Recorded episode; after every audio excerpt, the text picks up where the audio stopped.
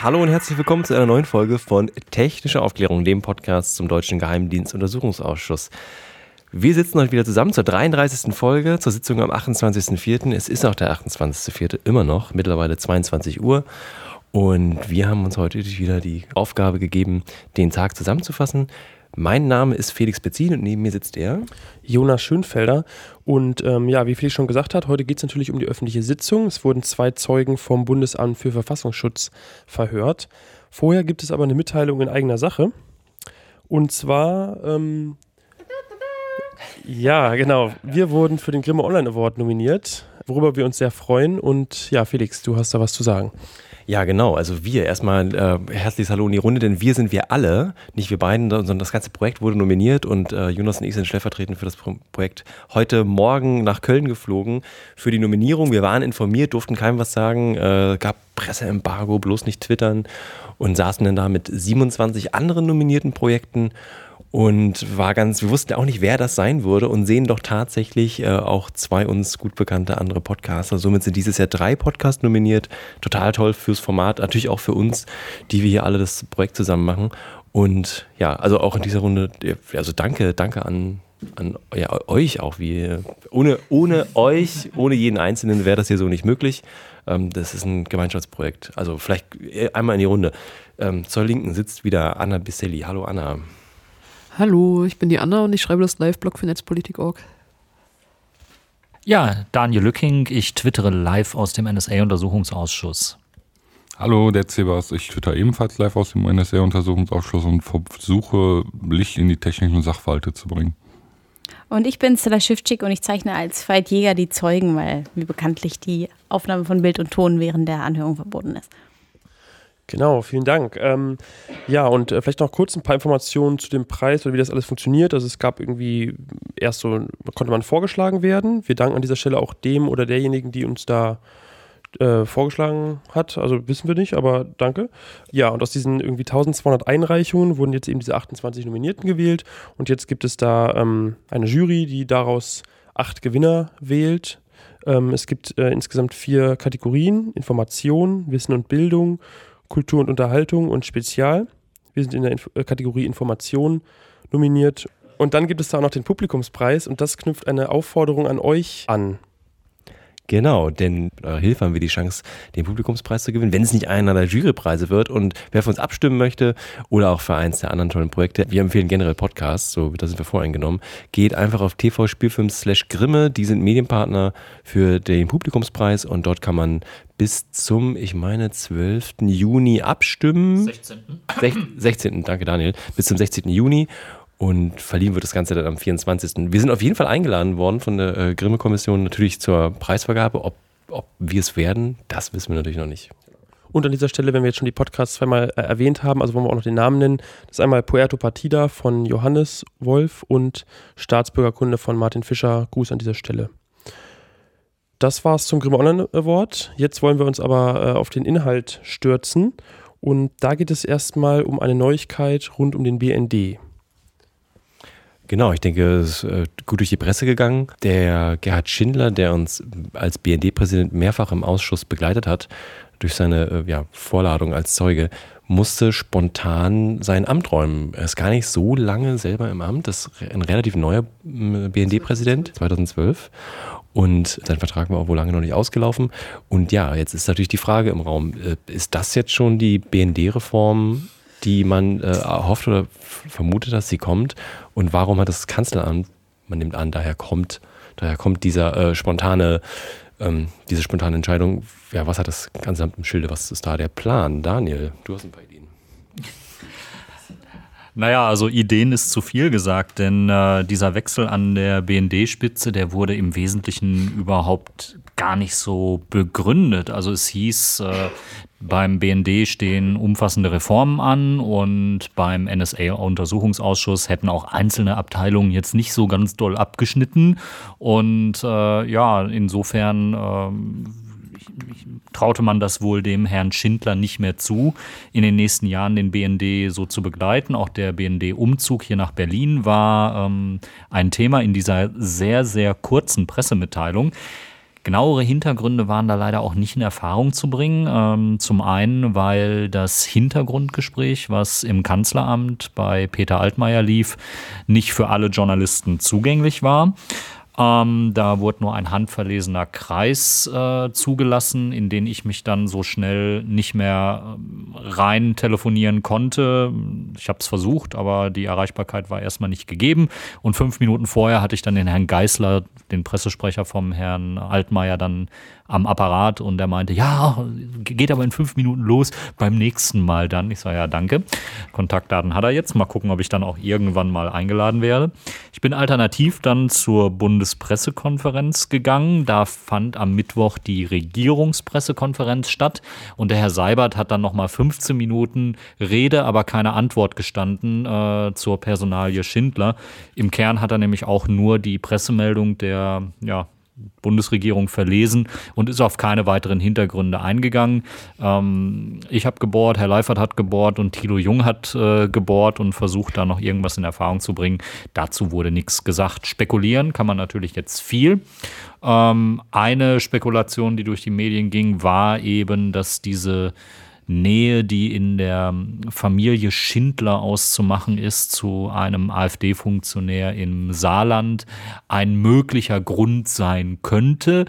Ähm, das ist dann natürlich die Frage, inwieweit äh, Entfernungen von ein bis zwei Hops zu wesentlichen Personen das System hier in Deutschland in Gänze zum Erliegen bringen würde.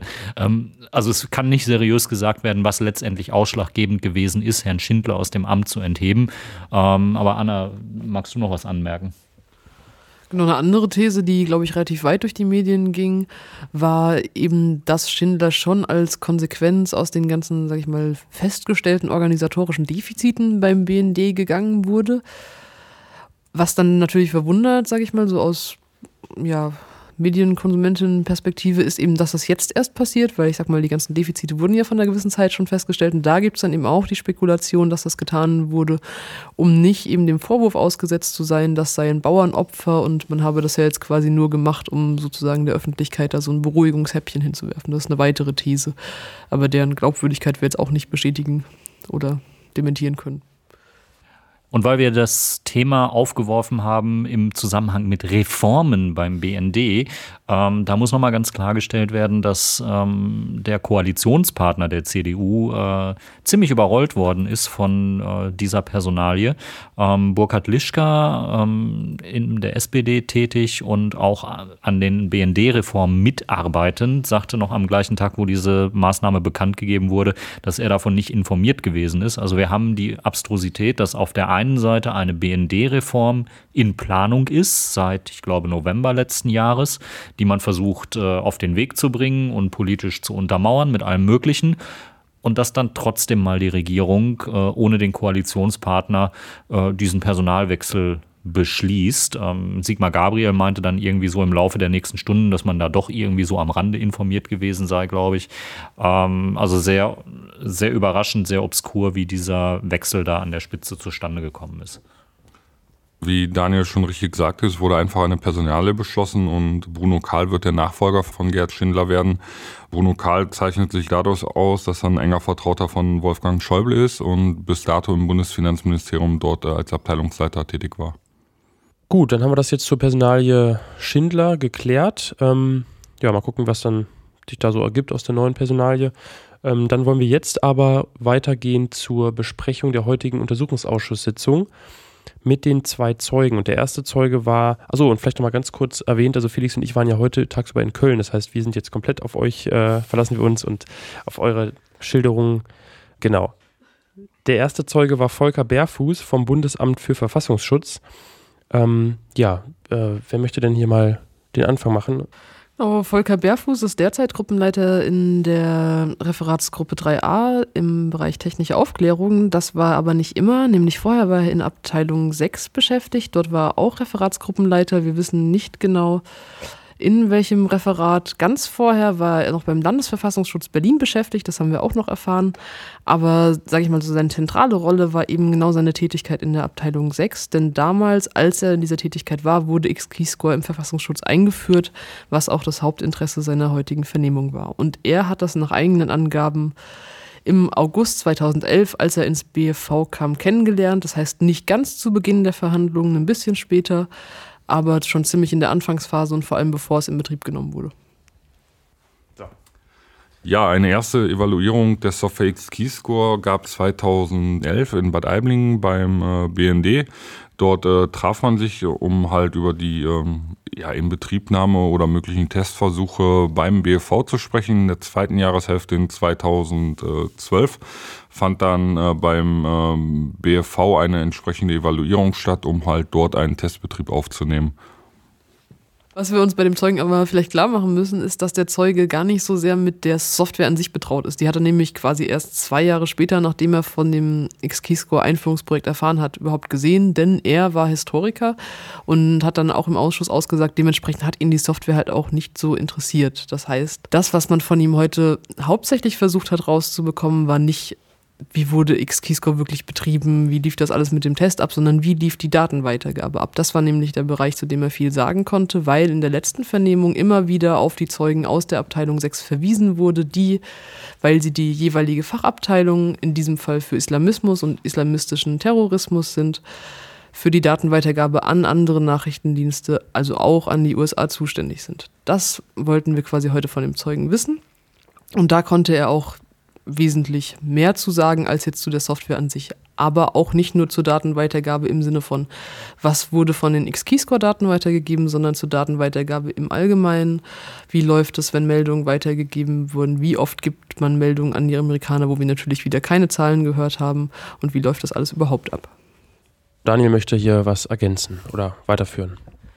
Ja, im Grunde weiterführen. Also der Zeuge hat zunächst ähm, die technischen Darstellungen eigentlich so fortgeführt und so bestätigt, wie das vom Seiten des Bundesamt für Verfassungsschutz schon in vorherigen Sitzungen äh, gelaufen ist. Sprich, man sei in einer Art Testbetrieb unterwegs gewesen, der notwendig war, weil eben nicht äh, hundertprozentig bekannt war, wie die Software funktioniert und äh, diesen Testbetrieb hat er eben so geschildert wie in den vorangegangenen Sitzungen, das von anderen Zeugen auch stattgefunden hat.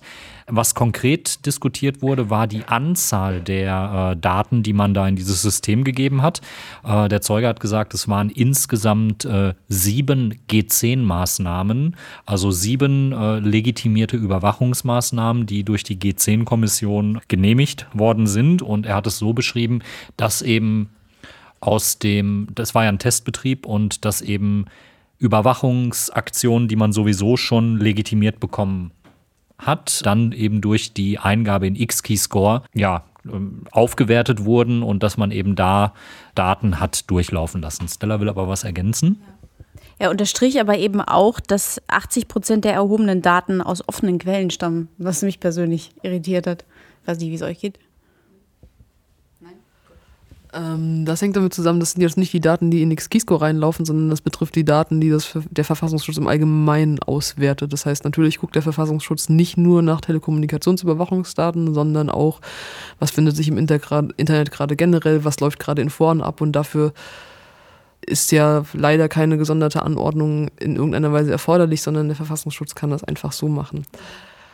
Was aber dabei ganz interessant ist, dass nämlich der Zeuge gerade in dieser Abteilung dafür zuständig war, für sozusagen, sag ich mal, internetlastigen Dschihadismus, könnte man das vielleicht irgendwie nennen. Er war nämlich gerade für die Überwachten zuständig, die viel im Internet unterwegs waren und wo man sich dann eben auch gerade durch die Benutzung von X-Keyscore einen Mehrwert versprochen hat, weil X-Keyscore ja laut Beteuerung des Verfassungsschutzes gerade dafür Mehrwert bietet, wenn es viele verschiedene Protokolle sind. Das heißt, wenn zum Beispiel nicht nur Telefonate geführt werden oder E-Mails geschrieben werden, sondern verschiedene Messenger benutzt werden und verschiedene andere Dienste, die der Verfassungsschutz so originär selber nicht aufschlüsseln kann. Da geht es nicht um Entschlüsselung, sondern erstmal generell um die Dekodierung des Protokolls.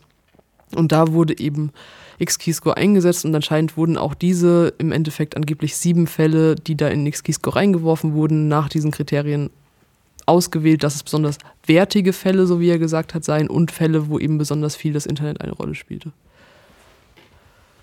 Und der wesentliche Aspekt, der dann danach kam, war eben, dass man noch die Rolle des BFV im geheimen Krieg ähm, diskutiert hat. Also da geht es um den Drohnenkrieg, der ähm, durch die Amerikaner geführt wird und äh, ja, da kamen interessante Aspekte zum Vorschein. Zum einen hat der Zeuge dargestellt, dass eben die Daten, die an, im Rahmen von Kooperationen an Partnerdienste weitergegeben werden, zum einen über den BND fließen würden. Also der BFV, das, der Verfassungsschutz, habe nie direkt an die NSA die Daten weitergegeben, sondern das wäre immer über den BND gegangen. Und die Daten, die man weitergegeben hätte, hätten alle einen Disclaimer gehabt. Also unten auf der Seite der jeweiligen Meldung wäre zu lesen gewesen, für, äh, nur zur Nachrichten, nachrichtendienstlichen Verwendung bestimmt. Was dann so quasi die ultimative Absicherung gewesen sein soll, um äh, zum Beispiel die Weitergabe von Geodaten in den Drohnenkrieg äh, zu verhindern. Das hat ihm aber niemand so richtig abgenommen. Ähm, und dann kam irgendwann auch die spannende Frage auf, ähm, ob denn äh, die CIA, die möglicherweise eben auch diese Drohnen, nicht möglicherweise, ob die CIA, die in die Drohnenoperationen äh, verstrickt ist, äh, denn auch als Nachrichtendienst zu sehen sei und wie denn das wäre, wenn äh, dort dann Daten vom BFV äh, hineingelangen. Und das war so der Punkt, wo äh, der erste Zeuge auch mächtig ins Schwimmen geriet. Ähm, Martina Renner fragte den Zeugen, ob geolokalisierbare Daten weitergegeben würden. Und ich fand sehr erstaunlich, dass der Zeuge sagte, dass, ja, das sind ja dann GPS-Daten. Und er beharrte darauf, dass er nicht wusste, dass, also zum damaligen Zeitpunkt, also im Untersuchungszeitraum, dass er nicht wusste, dass Handynummern ausreichend sind, um eine Geolokalisierung vorzunehmen. Ähm, und das ist dann später räumt er aber ein, dass es durchaus doch sein könnte, dass Handynummern aus GC-Maßnahmen doch dann weitergegeben worden sind.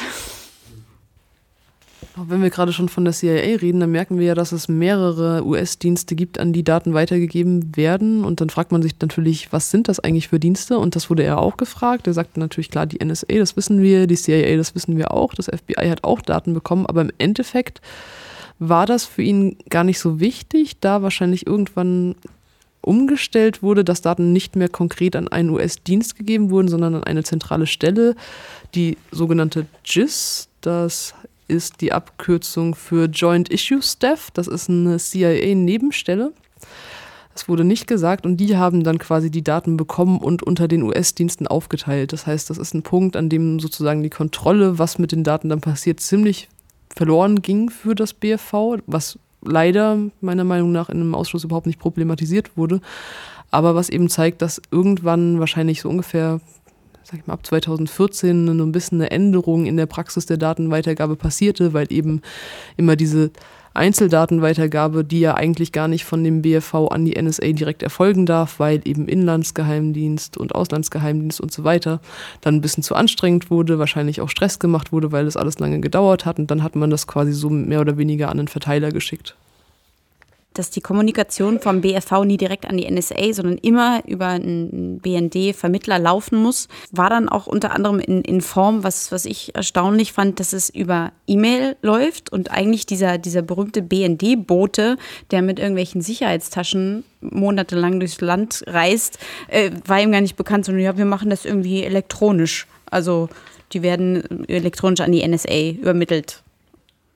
Sebas, du wolltest jetzt nochmal auf den Testbetrieb von X-Keyscore eingehen. Genau, heute wurde auch wieder äh, vermehrt darauf ähm, rumgeritten, dass äh, X-Keyscore jetzt äh, nun seit einiger Zeit im Testbetrieb bei der, bei, bei der BFV betrieben wird und warum denn noch keine Überführung in den Regelbetrieb stattgefunden hat. Auch der Zeuge heute wieder oder Beide Zeugen haben auf Sicherheitsgesichtspunkte ähm, angesprochen, dass halt die Integrität der Netze des BFV und auch des BND ähm, diesbezüglich nicht ausreichend geschützt sein, wenn man das Tool in einen Regelbetrieb überführen würde, da man wohl äh, gewisse Probleme mit einer Überführung in den Regelbetrieb, was die Integrität betreffen wird, rechnen muss. Und man auch wenn ich gerade eingrätschen darf, einfach um das nochmal äh, verständlich zu machen, es geht ja letztlich darum die Frage, ähm, können Daten aus dem System abfließen, beziehungsweise man kann halt in den Quellcode nicht reingucken, soweit ich es verstehe, korrigiere mich, wenn es falsch ist. Ähm, und da soll eben, deswegen läuft ja auch X-Keyscore aktuell auf so einem abgeschlossenen System, richtig? Genau, richtig. Es ist halt nicht abzusehen, ob in dem Tool irgendwelche Backdoors eingebaut sind und zusätzlich Daten übermittelt werden, die gar nicht übermittelt werden sollen. Also das BFV und auch der BND haben gerade gar nicht die technischen Möglichkeiten überhaupt in Betracht zu ziehen, welche Kommunikation das Tool überhaupt mit sich bringt, wenn es in einen Live-Betrieb überführt wird und ans Netz gehangen wird. Das ist eine direkte Verbindung zu Servern bei der NSA, CIA oder auch bei dem FBI besteht oder auch zu anderen Diensten, die dieses Tool nutzen. Und eine weitere These, die in dem Zusammenhang mit dem Testbetrieb heute aufgestellt wurde von den Obleuten, war, dass ähm, es vielleicht gewünscht ist, dass es noch keinen Produktivbetrieb gibt. Nämlich aus dem Grunde, solange das System nicht richtig funktioniert, ist man beim BFV vermutlich nicht verpflichtet, das war das, was Obleute versucht haben in Erfahrung zu bringen, schon Daten an die NSA zu liefern. Das konnte aber auch bei keinem der beiden Zeugen heute in irgendeiner Art und Weise bestätigt werden, weil sie sich bei den Terms of References, also den Einsatzbedingungen äh, für X-Keyscore, die dem äh, Bundesamt für Verfassungsschutz äh, vorgegeben sind, beide darauf zurückgezogen haben, dass sie gesagt haben, ja, nur in nicht öffentlicher Sitzung, die Terms of Reference sind immer noch geheim eingestuft, obwohl wir die längst äh, bei Zeit Online in Artikeln diskutiert, äh, nachvollziehen und äh, hinterfragen können. Konstantin von Notz warf nochmal ein, ob, nicht, ob der Disclaimer dazu führen würde, dass Daten nicht an die CIA weitergegeben werden würden und ob dem Zeugen bewusst sei, dass diese Daten zu Tötungen führen können. Und da intervenierte Ackmann und sagte, dass der Zeuge nicht die Frage beantworten darf, ob die CIA nachrichtendienstliche Einsätze in Krisengebieten führt.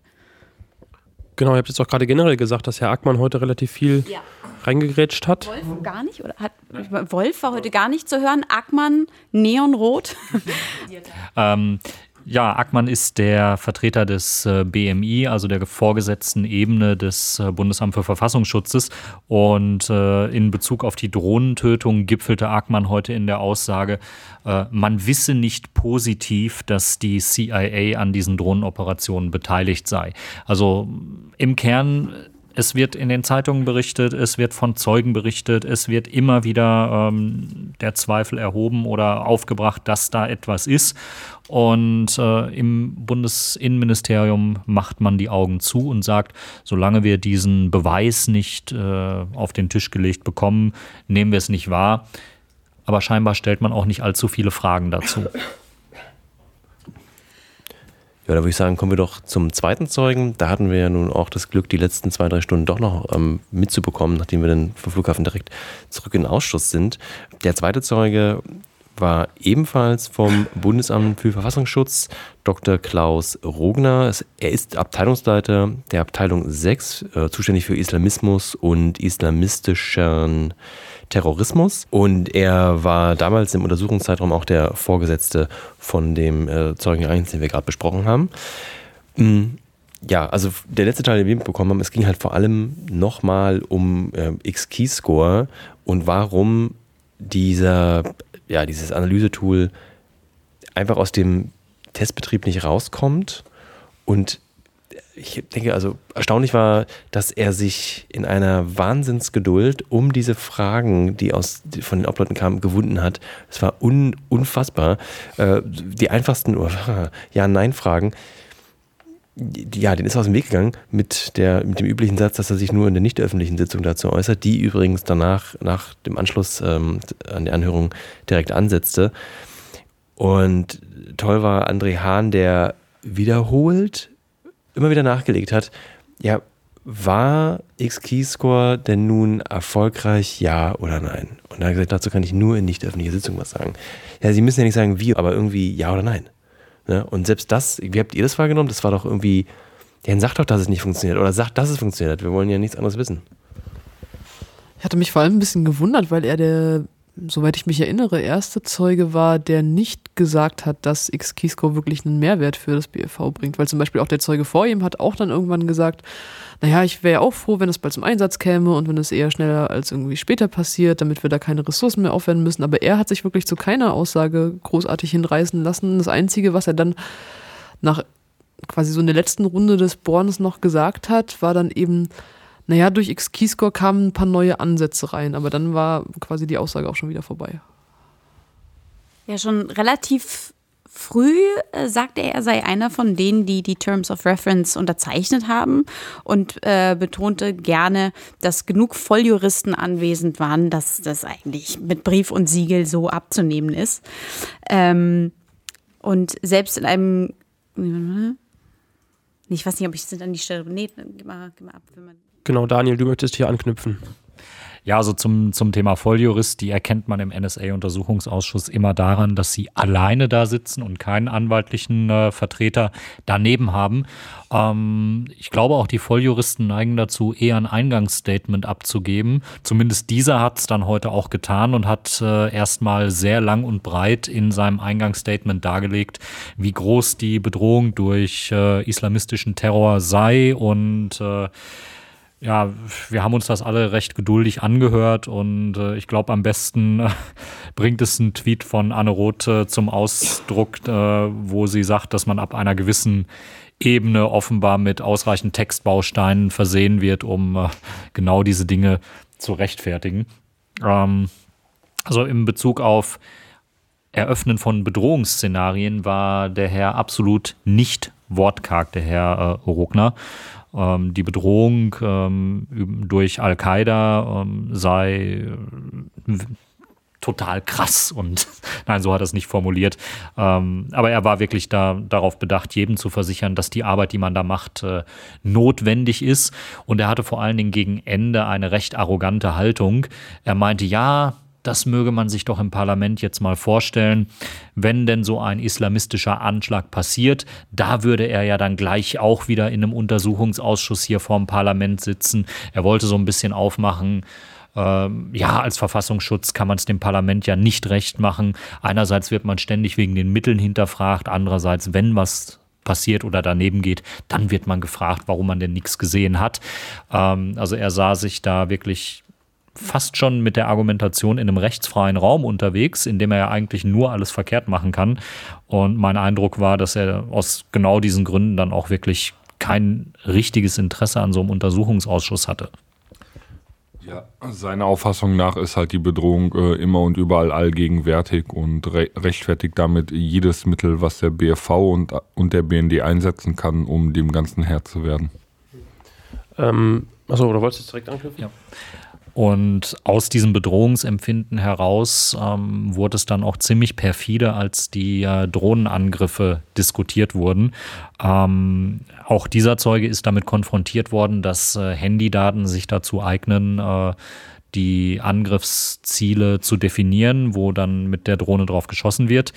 Er hat die Amtshaltung des Verfassungsschutzes vertreten, nämlich dass äh, Handydaten dazu nicht geeignet seien. Das muss wohl irgendwann der Herr Maaßen auch mal äh, festgemacht haben, dass das die Ansicht im äh, Bundesamt für Verfassungsschutz ist. Und er differenzierte dann auch noch in der Aussage, dass man zwischen Daten unterscheiden würde, die mittelbar oder unmittelbar dafür geeignet seien, ähm, so ein äh, äh, so einen Drohnenschlag gegen eine Person äh, durchzuführen. Und ähm, die Parlamentarier haben ihn dann mit äh, Drohnenschlägen konfrontiert, bei denen auch äh, deutsche Staatsbürger ähm, zum, zu Schaden kamen bzw. getötet wurden.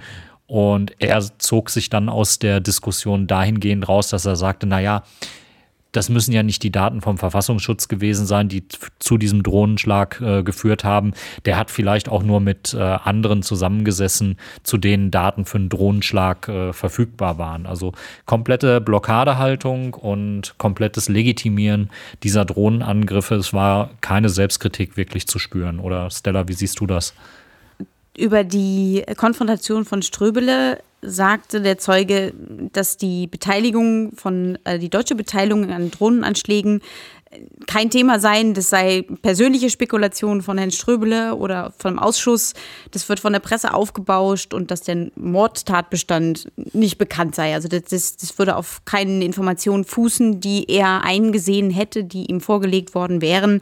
Und ähm, da lehnte sich Ströbele nur Kopfschütteln zurück und sagt, das müssen Sie selber verantworten. Also Fassungslosigkeit auf den Zuschauerrängen und auch bei den Abgeordneten. Also ähm, das, das konsequente Leugnen vom Wissen, was mit Daten möglich ist. Ja, fassungslos. Ähm, soweit ich es jetzt noch in der Befragung mitbekommen habe, hat er generell, also hat der zweite Zeuge die Funktion oder die Fähigkeit von X-Keyscore so ein bisschen runterspielen wollen. Also ihr habt es ja eben schon gesagt, er hat sozusagen die, ähm, also nicht klar bestätigt, dass es mehr, einen Mehrwert bringt. Und er hat auch an einer Stelle gesagt, X-Keyscore ist nur eines von vielen Analyse-Tools. Mhm. Ähm, und hat gesagt, dass es also auch seiner Meinung nach mit, mit anderen Systemen, die man entsprechend aufrüsten würde, auch ähm, gleiche Ergebnisse erzielt werden könnten. Also wie ist da euer Eindruck? Sagt, also ist dieser Zeuge überhaupt von X-Keyscore überzeugt?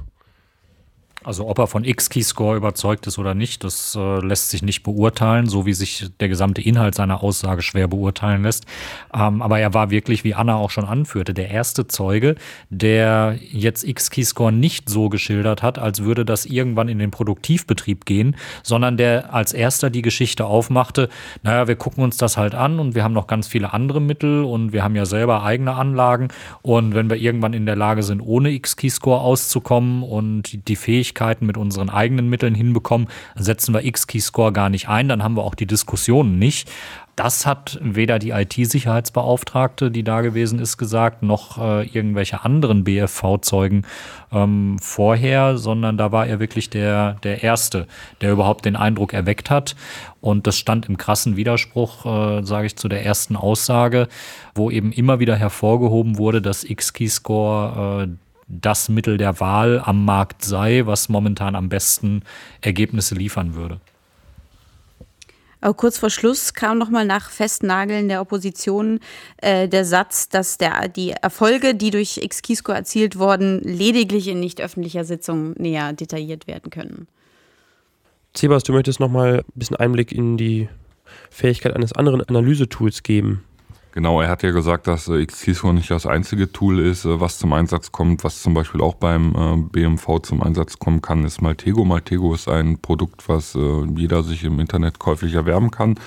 Und Maltego bietet halt einfach die Möglichkeit, ganz einfach Daten zu sammeln zu Personen aus verschiedenen Quellen, die zu nutzen und zu verknüpfen und daraus auch ein Bewegungsmuster zu erstellen, wie zum Beispiel ein Whois oder auch Google und Facebook und auch PCP ähm, Quellen anzuzapfen und dort, ähm, ja, ich sag mal, eine Suchmetrik zu erstellen über jemanden und das Internet abzugrasen, um sich ein Profil von jemandem erstellen zu können.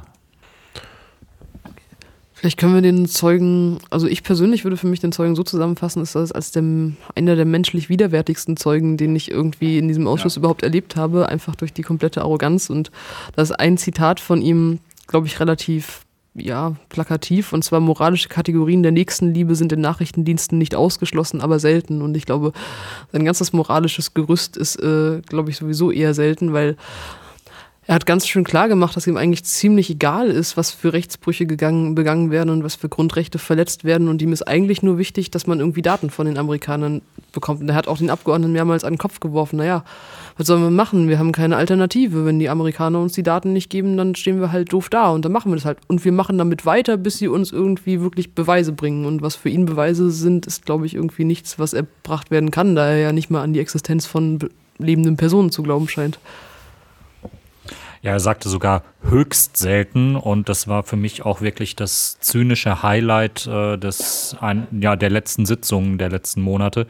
Ähm, und die Infragestellung von realen Personen, da ist dann die Person von äh, Brandon Bryant mit gemeint. Auch da war er total vernagelt und meinte, ja, er habe ja bisher von den amerikanischen Partnern noch überhaupt keinen Beweis dafür bekommen, dass Brandon Bryant überhaupt äh, ein Drone-Operator bei der US-Armee gewesen sei. Also er zweifelt auch an, dass der Ausschuss das vernünftig äh, geprüft hat. Und in dem Moment, wo Herr Ströbele ihm dann auch sagte, ja, wissen Sie, also da gibt es Zertifikate und ein äh, hoher General in Rammstein hat eben auch bestätigt, dass äh, Brandon Bryant äh, Drone-Operator war, äh, kam dann die, der nächste Ausfluchtpunkt äh, den auch mehrere Zeugen so schon gewählt haben. Jetzt nicht in Bezug auf Brandon Bryant, aber da wurde dann äh, gesagt, ja, okay, wenn die Person halt echt ist, dann sagen wir aber, es ist nur eine Einzelmeinung und nehmen sie nicht wahr und ignorieren sie und machen so weiter wie bisher.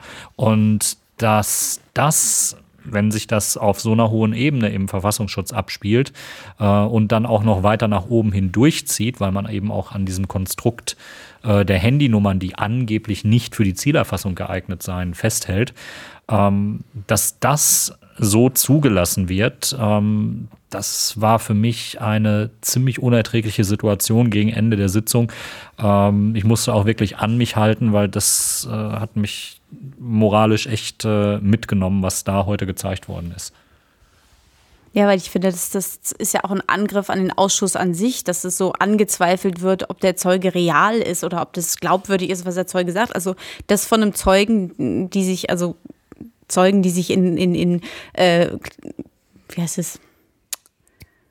So Decknamen hier. Äh, der, und, und, und, so eine, und solche, solche so eine Aussage von Zeugen, die sich hinter Tarnnamen verstecken und äh, sich selber in den ganzen Abkürzungen äh, verknoten und dann ein Zeuge, der vielleicht ansägen könnte, was, was, was, was sie selber sagen, dann als, als nicht glaubwürdig und als nicht, nicht real äh, unterstreichen, das finde ich, das ist perfide, finde ich keine Worte für, das finde ich unglaublich.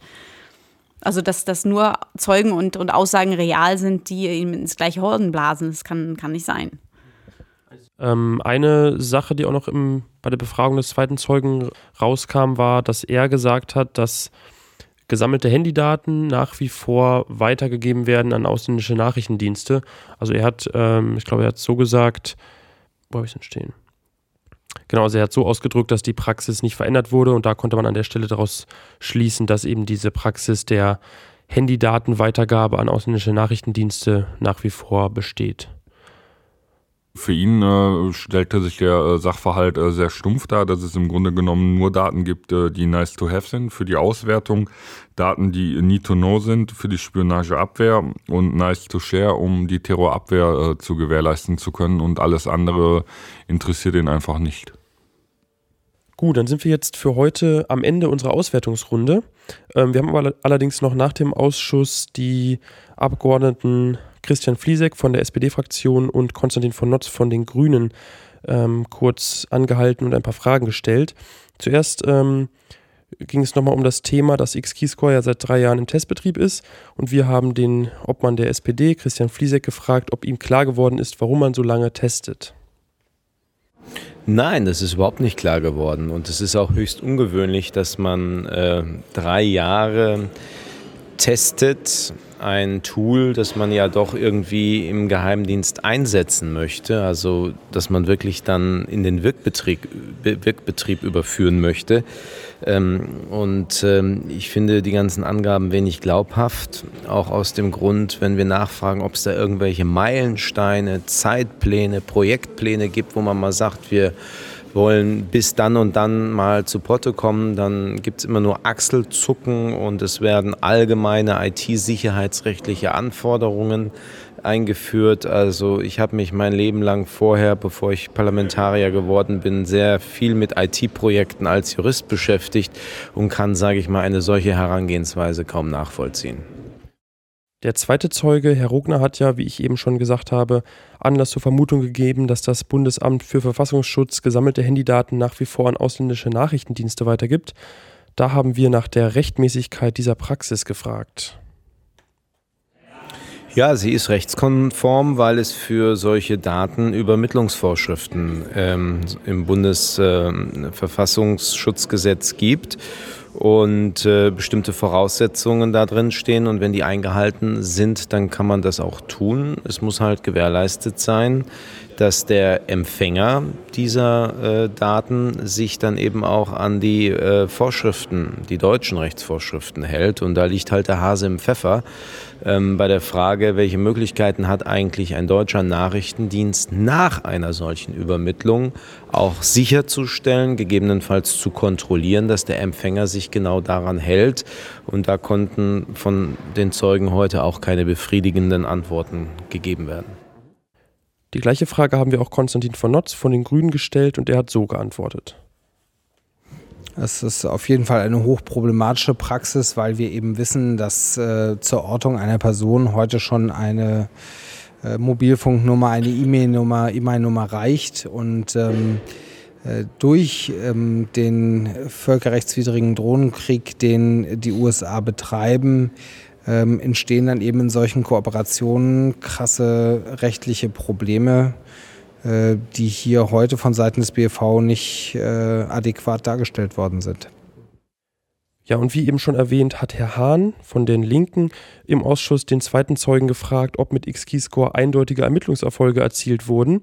Und der Zeuge hat da keine eindeutige Ja- oder Nein-Aussage getätigt. Und deshalb haben wir zuletzt die beiden Obleute nochmal gefragt, was sie denn davon halten. Naja, ich meine, definieren Sie Erfolg. Ich meine, äh, wir haben die Information, dass X-Keyscore nicht für die Erfassung, sondern nur für die Auswertung beim Bundesamt für Verfassungsschutz eingesetzt wird. Ähm, wie gesagt, die Frage, die sich stellt, ist, warum testet man so lange? Ähm, ich habe die Vermutung ja aufgestellt, dass man, nachdem die Snowden-Papiere veröffentlicht worden sind und X-Keyscore in aller Munde war, kalte Füße bekommen hat und deswegen einen Testbetrieb jetzt fingiert bis zum St. Nimmerleinstag ähm, vielleicht, weil man einerseits ähm, damit unliebsame Fragen versucht loszubekommen, vielleicht aber auch gegenüber der NSA ähm, sagen zu können, wir testen noch und sind nicht in dem Maße verpflichtet, in den Datenaustausch zu gehen, wie wir eigentlich nach dem Vertragstext dazu verpflichtet werden. Aber das sind alles Spekulationen. Festzustellen ist, dass wir keine befriedigenden Antworten darauf bekommen haben, warum man so lange testet. Ähm, das ist ja sowieso die Frage, warum eigentlich X-Keyscore jetzt seit Jahren getestet wird. Ähm, nicht im Wirkbetrieb, sondern im Testbetrieb. Ähm, ich glaube, dass im BFV auch der Blick auf die Verwendung von X-Keyscore sich so ein bisschen verändert hat nach den Snowden-Veröffentlichungen. Das BFV ist auch für Spionageabwehr zuständig und man muss eigentlich nach dem Lesen aller Artikel auf den Gedanken gekommen sein, was ist das eigentlich, dieses Tool und was macht es? Und ich glaube, es ist kein Zufall, dass ähm, bis zum jetzigen Tag eben X-Keyscore nicht im Wirkbetrieb ist, weil es einfach ganz massive Bedenken gibt in die Integrität solcher Software und auch in die Lauterkeit der Partner, die man hat. Ja, da würde ich sagen, sind wir mit dem Tag wirklich durch. Ich bin total baff, äh, was ihr da alle beigesteuert habt. Das war im Vergleich zur letzten Sitzung, wo es auch zwei Zeugen aus dem Bundesamt für Verfassungsschutz gab. Das war ja eine wahnsinnig spannende Sendung, war gar nicht so zu vermuten. Ähm, ja, also äh, danke für eure gute Arbeit und gute Zusammenfassung. Wer, wer das jetzt alles auch wieder so wahnsinnig äh, zu tief fand, dem empfehle ich wirklich unsere letzte Sendung, die wir aufgenommen haben als Sonderfolge, die 32 mit Anne Roth und Stefan Martin. Denn in der Sendung gehen wir wirklich nochmal an den Anfang, wo kommt der Ausschuss her, wo stehen wir gerade, wo geht er hin? Und dann kriegt man auch nochmal wirklich ein gutes Gesamtbild, äh, was die, was die Arbeit des Ausschusses ausmacht und hat dann vielleicht, äh, hat es ein bisschen leichter einzusteigen für alle, die, die jetzt gerade mit dieser Folge zum ersten Mal im, im Podcast sind. Dann, Jonas, wollten wir noch einen Ausblick geben. Und zwar nächste Woche haben wir eine tolle Terminankündigung, die hatten wir letztes Mal auch schon gemacht. Und zwar steht die Republika ins Haus. Das ist die 10. Republika RP10 äh, und findet statt vom 2. bis zum 4. Mai. Das ist der kommende Montag bis Mittwoch. Da sind wir alle vertreten, ähm, auch mit tollen Projekten. Anna hält einen ja, Vortrag, Diskussionsrunde zusammen mit Martina Renner, der Obfrau der Linken, und Konstantin von Notz, dem Obmann der Grünen. Wir werden probieren, da irgendwie einen Mitschnitt zu besorgen, weil das wahrscheinlich Top-Material auch für den Podcast-Feed ist. Also wenn wir das bekommen, ähm, hauen wir es auf jeden Fall in den Feed. Da könnt ihr euch schon mal drauf freuen. Ansonsten äh, alle Mediendateien auch bei der Republika auf der Seite. Dann freuen wir uns, dass Stella auch wieder eine tolle Ausstellung hat. Stella, erzähl doch mal was zu deiner Ausstellung. Es ist quasi eine Fortführung der Ausste Plakatausstellung aus Hamburg von dem Chaos Communication Congress. Und das werden zwölf neue Zeugen sein in etwas neuer Aufmachung. Und ja, ich würde mich freuen, wenn ihr vorbeischaut. Ja, dann bleibt noch eine Ankündigung zu machen. Und zwar, Anna, du hast eine, ja, wir machen eine Podcast-Sonderfolge mit dir zusammen, mit dem Kai Biermann, den wir auch schon mal in der Live-Sendung hatten, vom letzten Chaos Communication Kongress. Also es passt einfach so wie die Faust aufs Auge heute, auch mit den Geschehnissen diese Woche. Erzähl doch mal. Wir haben uns gedacht, da in den letzten Wochen so viel X-Keyscore vorkam und wir vor allem, sage ich mal, so in, den, in der letzten Sendung gemerkt haben, dass es zwar viele Details gibt, aber dass wir vielleicht nochmal so den großen Zusammenhang beleuchten müssen von was ist X-Keyscore überhaupt, was wissen wir daraus aus den Snowden-Veröffentlichungen, was macht dieses Ding, was behauptet der Verfassungsschutz damit zu machen, wo sind die Probleme dabei, wo sind die rechtlichen Probleme? Und was bekommen wir hier überhaupt in dem Ausschuss von all den Zeugen aufgetischt. Das nochmal zusammenzufassen, das wollen wir mit Kai und mir nochmal versuchen und dann habt ihr auch immer eine Folge, wenn es wieder um X-Keyscore geht, um nochmal reinzuhören und zu schauen, was war das eigentlich im Großen und Ganzen. Sag doch mal, wer Kai Biermann ist für Leute, die ihn noch nicht kennen.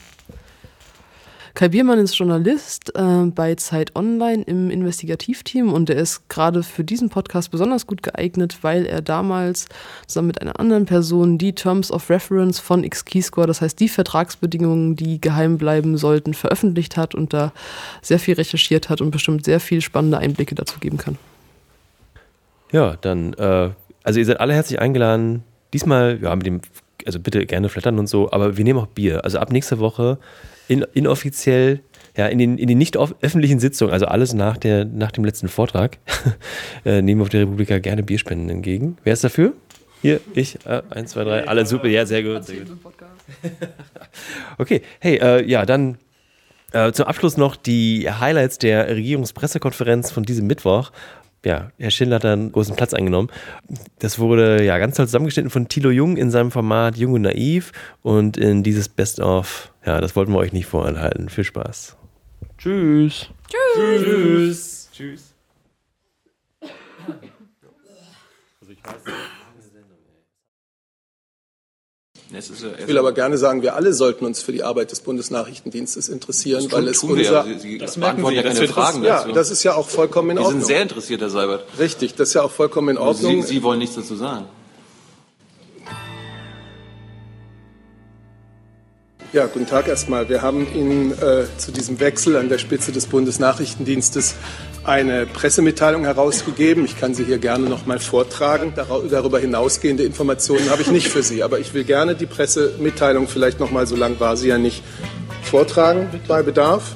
Ich habe Ihnen die Pressemitteilung vorgetragen. Weitergehende Informationen äh, habe ich für Sie nicht. Und das wird die öffentliche Presseunterrichtung erfolgt durch die Pressemitteilung, die wir heute Vormittag herausgegeben haben, beziehungsweise durch mich. Und das ist ziemlich identisch inhaltlich, wie Sie gerade merken. Können Sie was über den Zeitplan sagen, wie sich das entwickelt hat und wer diese Entwicklung äh, betreut, begleitet und entschieden hat? Nein, ich habe Ihnen zum Hergang dieser Entscheidung nichts zu sagen. Ich habe Ihnen die Pressemitteilung vorgetragen. Daraus geht, glaube ich, das Wesentliche hervor. Und im Übrigen handelt es sich um Angelegenheiten der Nachrichtendienste. Das ist Ihre Haltung, was zur Information der Öffentlichkeit gehört. Die Pressemitteilung äh, spricht auch von den Herausforderungen der kommenden Jahre, vor denen der Bundesnachrichtendienst steht, spricht von dem Dank für, äh, an den scheidenden Präsidenten Gerhard Schindler für seine langjährige verdienstvolle Arbeit. Ich habe über diese Pressemitteilung hinaus Ihnen nichts zu berichten. Aber mehr brauche ich Ihnen dazu nicht zu sagen. Nein, das kann ich nicht. Herr Seibert hat alles, was dazu von Seiten der Bundesregierung heute zu sagen ist, bereits ausgeführt. Ich werde jetzt nicht in die Diskussion von Personalien gehen, weder von Scheidenden noch von Kommenden. Äh, das wird nicht erörtert und was die äh, konkreten Angelegenheiten der Nachrichtendienste betrifft, so äh, informieren wir über sie grundsätzlich die zuständigen geheim tagenden Gremien des Deutschen Bundestages und nicht die Öffentlichkeit. Wieso? Ich verweise auf die Pressemitteilung vom 16. Dezember. Würden Sie uns erläutern, was diese strukturellen, diese technischen, diese, diese organisatorischen Defizite sind? Nein. Das bewährte Prinzip lautet, und daran halten wir auch in diesem Fall fest, keine öffentliche Erörterung nachrichtendienstlicher Angelegenheiten. Ich möchte hier weiterhin keine Personalien diskutieren, aber ich bin sicher, die Recherche lohnt sich. Ich kann diese Frage nicht beantworten, weder losgelöst äh, noch sonst wie. Ich habe zu diesem Wechsel an der Spitze des Bundesnachrichtendienstes jetzt das gesagt, was ich Ihnen hier öffentlich mitteilen kann. Ich will aber gerne sagen, wir alle sollten uns für die Arbeit des Bundesnachrichtendienstes interessieren, weil es unser. Sie, Sie das merken Sie, ja keine Fragen Ja, das ist ja auch vollkommen in Ordnung. Sie sind sehr interessiert, Herr Seibert. Richtig, das ist ja auch vollkommen in Ordnung. Sie, Sie wollen nichts dazu sagen. Also Frau Thiesenhausen, erste Ressort. Ich würde den Satz gerne zu Ende führen. Okay, Wir sollten uns deswegen alle für die Arbeit des Bundesnachrichtendienstes interessieren, weil er unser Auslandsnachrichtendienst ist, von dessen Ergebnissen und dessen Berichten durchaus auch unsere Sicherheit hier in Deutschland nicht in unerheblicher Weise abhängt.